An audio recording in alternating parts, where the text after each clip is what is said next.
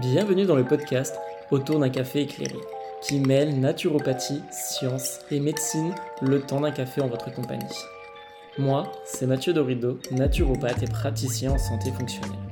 Ce podcast a pour but, au travers des différents épisodes, de nous en apprendre plus sur les fonctions de notre corps et sur la vision de la naturopathie moderne et scientifique. Alors, préparez-vous une boisson et rejoignez-moi autour d'un café. Je vous souhaite une agréable écoute. Et bonjour à toutes et à tous, on se retrouve aujourd'hui pour le sixième épisode du podcast Autour d'un café éclairé. Et comme promis lors du dernier podcast, nous nous retrouvons pour parler du fonctionnement biologique du stress. On va rentrer un petit peu plus dans le concret. Comment fonctionne le stress au sein de votre organisme? Que se passe-t-il dans votre corps? Comment le stress peut-il engendrer divers troubles sur le long terme? Et puis, qu'est-ce que c'est ce stress? Et puis, dernière chose, à partir de combien de temps? Quelle intensité peut-on se considérer stressé? Tant de questions qui vont trouver leur réponse aujourd'hui durant ce podcast. Je pense d'ailleurs que ce podcast, il a toute son importance dans, dans nos vies actuelles, dans notre monde moderne. Euh, tous les spécialistes d'ailleurs pourront le dire, le stress est de plus en plus fréquent, il est monnaie courante dans nos vies quotidiennes, entre euh, les médias, la politique, l'écologie, le boulot, la famille, puis les petits tracas du quotidien, on est sans arrêt sollicité, ce qui participe à faire grandir notre charge mentale. Les charges si vous avez écouté le dernier podcast, vous savez ce que c'est. Et si vous ne savez pas ce que c'est, ben, je vous invite à aller l'écouter. Allez, c'est parti. Euh, je vous propose de vous installer, de prendre votre meilleur café, de profiter de ces quelques minutes pour faire une pause dans votre quotidien, vous détendre. Et puis, c'est parti. Commençons par définir ce qu'est le stress.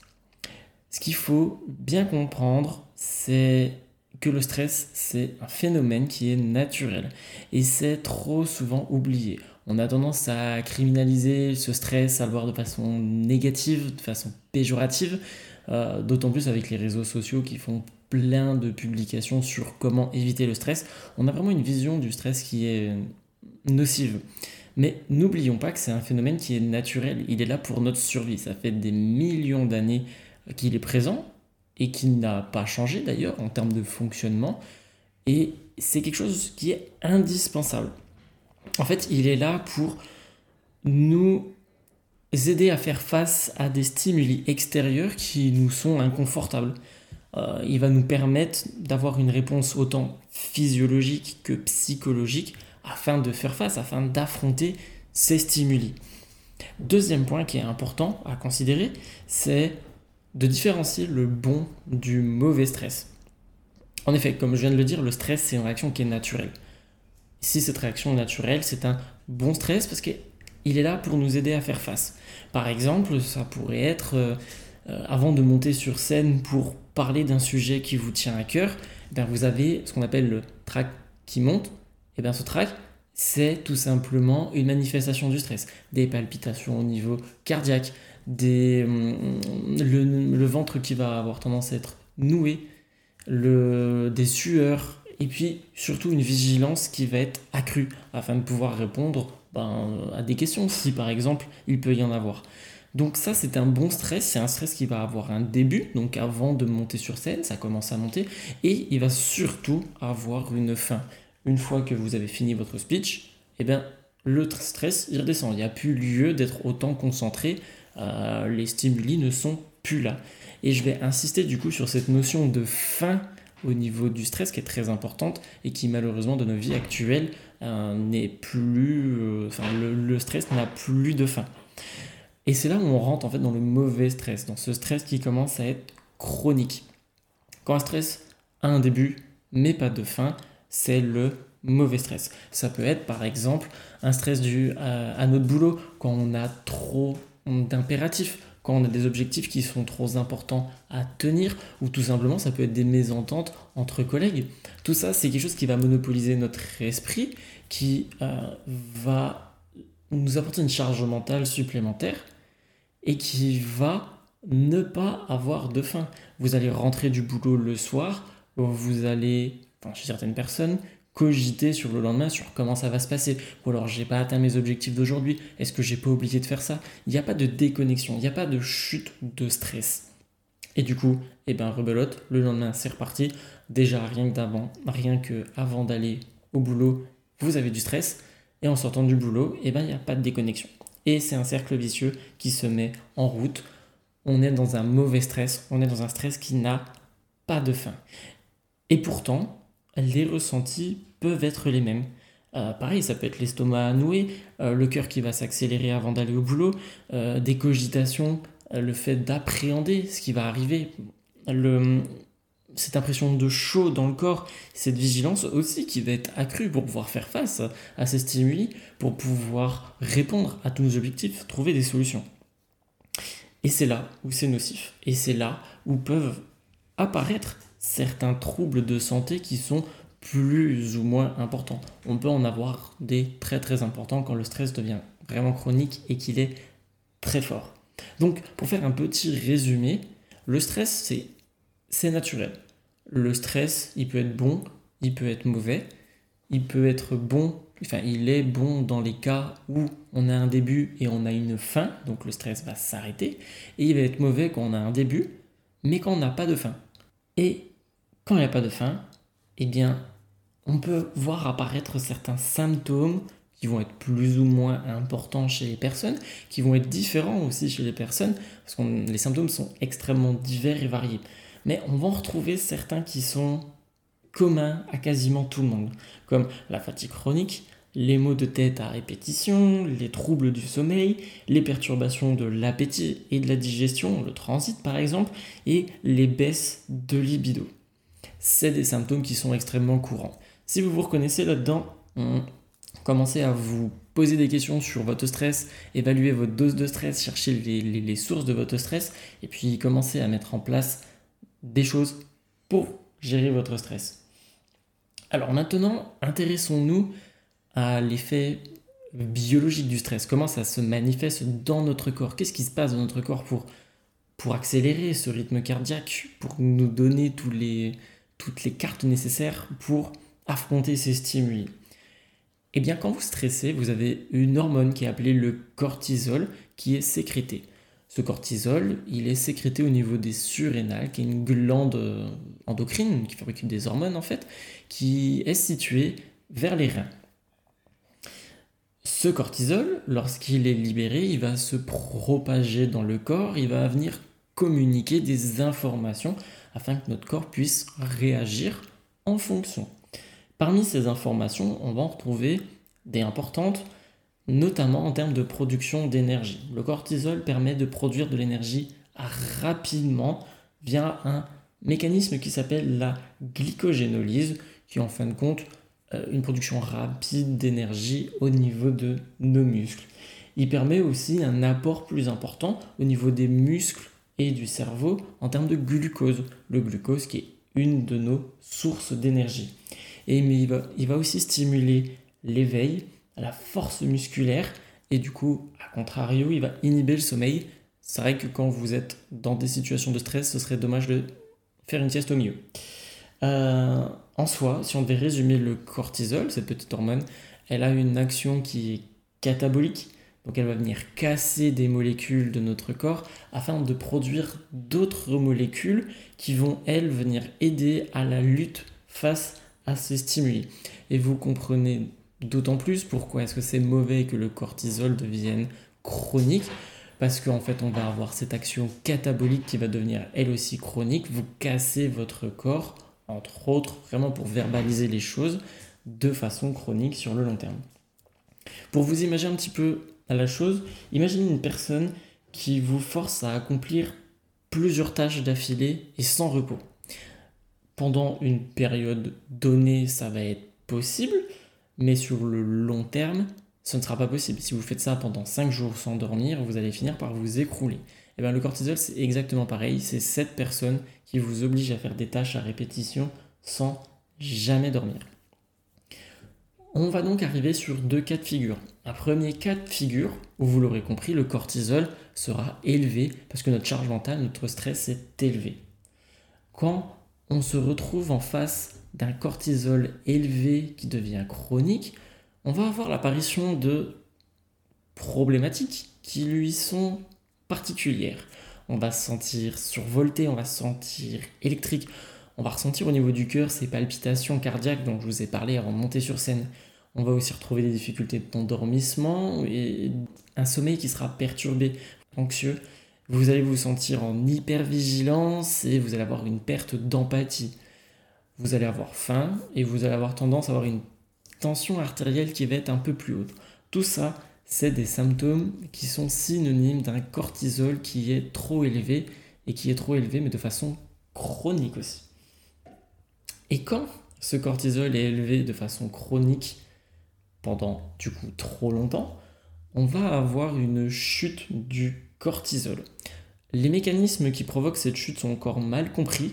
On sait que certaines personnes, beaucoup de personnes maintenant aujourd'hui, sont sujettes à ces chutes de cortisol qui sont aussi appelées insuffisance surrénalienne, euh, qui provoquent du coup d'autres symptômes, dont les plus connus qui seraient le burn-out et les dépressions. Et quand vous avez un cortisol qui est trop faible, eh ben en fin de compte, le corps n'a plus cette hormone nécessaire pour faire face à des stimuli importants et exigeants. Et ça peut tout simplement se manifester par l'action la plus banale que vous allez faire dans votre journée, qui est de vous lever le matin sans une dose adéquate de cortisol. Vous avez des difficultés à vous lever le matin, un peu comme moi. Mais vous avez aussi d'autres symptômes de cortisol faible, comme une faible résistance face au stress. Dès qu'un stimuli va vous arriver, vous allez vous sentir submergé, vous allez vous sentir un peu paranoïaque comme si tout était contre vous et ça devient d'autant plus stressant. Vous allez aussi ressentir une fatigue importante tout le long de la journée qui va être en plus majorée par, vous l'aurez compris, les situations stressantes et le début d'après-midi de par la mise en route de la digestion. Vous allez aussi être dans un état un peu vaseux, la sensation d'être à côté de la plaque, d'être un peu confus dans ce qui se passe. Et à contrario du coup du cortisol élevé, vous allez avoir une tension artérielle basse. Il y a même certaines personnes qui sont sujettes au malaise juste à cause d'un cortisol qui est un peu bas. Vous allez avoir des tendances à créer des nouvelles allergies, que ce soit ORL ou cutanées, et des pathologies inflammatoires peuvent arriver, euh, inflammation au niveau de la digestion, au niveau de l'ostéo-articulaire, au niveau aussi du cerveau, la neuroinflammation. Et la plupart des personnes seront sujettes aussi aux migraines. Et c'est là où on va arriver à des problèmes qui peuvent devenir extrêmement pénalisants dans votre quotidien. Et c'est là où il faut se poser des questions sur est-ce que je suis pas trop stressé? Est-ce que je n'ai pas été trop stressé? Dans les années précédentes aussi Parce que si vous avez un cortisol qui est bas, c'est que vous avez tiré trop longtemps sur la corde de ce mécanisme du cortisol. Entre autres, le cortisol va jouer d'autres rôles sur d'autres sphères de notre organisme. Des sphères qui vont être en plus importantes. Je parle hmm, par exemple de la sphère endocrine. Le cortisol en excès va venir bloquer le mécanisme de stockage du sucre. Euh, on a une autre hormone qui s'appelle l'insuline qui sert à faire passer le sucre du sang à l'intérieur des cellules. C'est souvent cette hormone d'ailleurs qui, quand elle ne fonctionne pas bien, provoque des insulinorésistances jusqu'à arriver sur des diabètes. Eh bien, le cortisol va participer à engendrer cette résistance à l'insuline et ce diabète. En effet, ce cortisol, il empêche la bonne communication du message de l'insuline, le bon passage du sucre du sang vers la cellule. Donc on a déjà une première pathologie importante qui peut être le diabète, qui peut être liée à un stress qui serait trop élevé. On va voir aussi le mécanisme de la thyroïde. Le cortisol est nécessaire au bon fonctionnement de la thyroïde, mais le cortisol dans une dose qui est normale. Si le cortisol est trop faible, si le cortisol est trop haut, on aura des troubles au niveau des hormones thyroïdiennes, amenant bien souvent à des états d'hypothyroïdie, un ralentissement de la fonction thyroïdienne, participant alors à tous les symptômes qui sont liés aux problèmes mm, du cortisol dont je vous ai cité juste avant.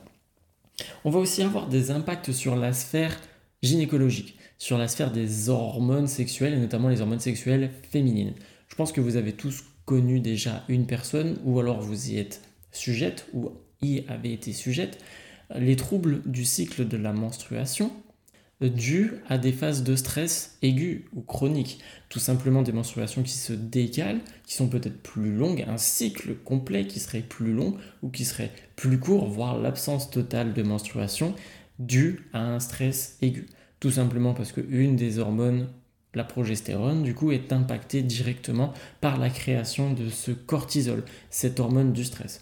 Donc on a déjà trois impacts sur des, des sphères très très importantes du corps. On va en retrouver d'autres, comme du coup les troubles ostéo-articulaires. On va avoir tendance à se fragiliser le muscle avec des cortisols trop bas. On va aussi avoir tendance à créer trop d'ostéoporose avec des cortisols qui vont être trop hauts. Donc attention à tous ces troubles. On va retrouver aussi des, problèmes au niveau de l'immunité, peuvent amener jusqu'à des maladies auto-immunes et des cancers. Donc une prévention du stress en amont est indispensable. Et puis, pour vraiment généraliser, on aura ensuite les problèmes au niveau de la sphère digestive. Sphère digestive qui est indispensable au bon, bah, la bonne digestion, au bon assimilement des euh, micronutriments et des nutriments. Sans ça, on va se créer différents troubles, notamment des troubles au niveau du microbiote, microbiote qui fera l'objet d'un prochain podcast qui va arriver assez rapidement on va, on va créer un microbiote qui ne sera plus en accord avec ce que notre corps attend.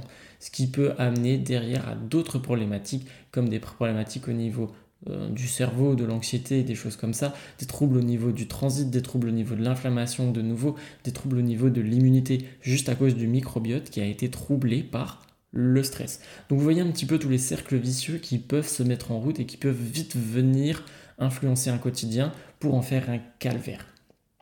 C'est pour ça qu'encore une fois, c'est important de gérer son stress au maximum, d'être attentif à ces différents stimuli. Autre question qui revient souvent, à partir de combien de temps estime-t-on que le stress devient chronique et qu'il devient dangereux pour la santé? Euh, Le stress devient chronique pour moi à partir du moment où des situations stressantes déjà se répètent et viennent mobiliser un temps de cerveau ou vous imposer une charge mentale quotidienne. Donc tous les jours, vous allez y penser, ça va vous provoquer des cogitations qui derrière vont créer des pics de stress. Et ça, peu importe la journée, peu importe le moment de la journée et le nombre de répétitions. Et à partir de quel moment il devient dangereux, ça va dépendre des personnes, ça va dépendre de l'hygiène de vie des personnes, de ce qu'ils ont mis en place pour déjà se relaxer, pour limiter l'effet négatif du cortisol pour venir limiter l'impact sur les autres sphères du corps humain. Euh, donc, ouais, c'est vraiment personnel. Mais d'une manière générale, une personne qui aura une bonne hygiène de vie, qui aura déjà mis en, place des choses pour gérer son stress, euh, qui a une bonne alimentation, qui fait attention à ses digestions, qui fait du sport, sera hum, plus résistant face à ces stimuli de stress. Donc, ça mettra plus de temps à devenir dangereux pour la santé. Autre question, euh, est-ce qu'il est possible qu'un stress chronique disparaisse complètement? Alors la réponse est oui, mais euh, c'est compliqué de faire disparaître complètement un stress chronique parce qu'il faudrait déjà s'attaquer aux sources de ce stress. C'est bien souvent plus facile à dire qu'à faire, mais supprimer les sources de stress qui vous mobilisent dans votre quotidien, c'est déjà un gros gros pas sur le fait ben, de ne plus stresser dans votre quotidien. Si euh, votre boulot ne vous plaît pas, ben changez de boulot. Euh, si vous faites trop de route ou si vous n'aimez pas les transports en commun, eh ben, euh, faites du vélo pour éviter les transports en commun ou alors rapprochez-vous de votre boulot pour éviter le temps de route. Par contre, si vous êtes stressé par vos enfants par exemple, c'est compliqué de supprimer les enfants du quotidien. Donc là, il vaut mieux mettre en place une bonne gestion de son stress, prendre du temps pour soi, faire euh, des choses qui nous plaisent, se reposer, dormir correctement, optimiser le sommeil, faire attention à son alimentation pour limiter l'impact du, stress vu que la source ne peut pas être supprimée. Mais en tout cas, dans un stress chronique, c'est en effet possible que des grosses améliorations puissent apparaître ou que ce stress chronique se supprime totalement. En tout cas, c'est important de faire attention à tous ces stimuli de stress. C'est important de prendre en compte votre charge mentale. Comment est-ce que vous réagissez au quotidien? De faire attention à tous les symptômes, à tous les petits bobos que vous pouvez avoir dans votre quotidien et qui peuvent vous mettre la puce à l'oreille sur euh, le fait que vous êtes trop stressé et que le corps commence à le faire ressentir. C'est la sonnette d'alarme. Il faut que vous commenciez à faire attention, que vous mettiez des choses en place parce que le stress est monnaie courante et les pathologies liées au stress sont aussi monnaie courante, notamment dans nos pays développés. Donc faites attention à vous, écoutez-vous, prenez du temps pour vous et n'hésitez pas au besoin à vous faire accompagner par des personnes qui sont adaptées à vos problématiques, qui peuvent vous écouter et qui peuvent vous amener des solutions. Merci à toutes et à tous de m'avoir écouté jusqu'au bout et on se retrouve rapidement pour un nouveau podcast dont je ne connais pas encore le sujet. Bonne journée à tous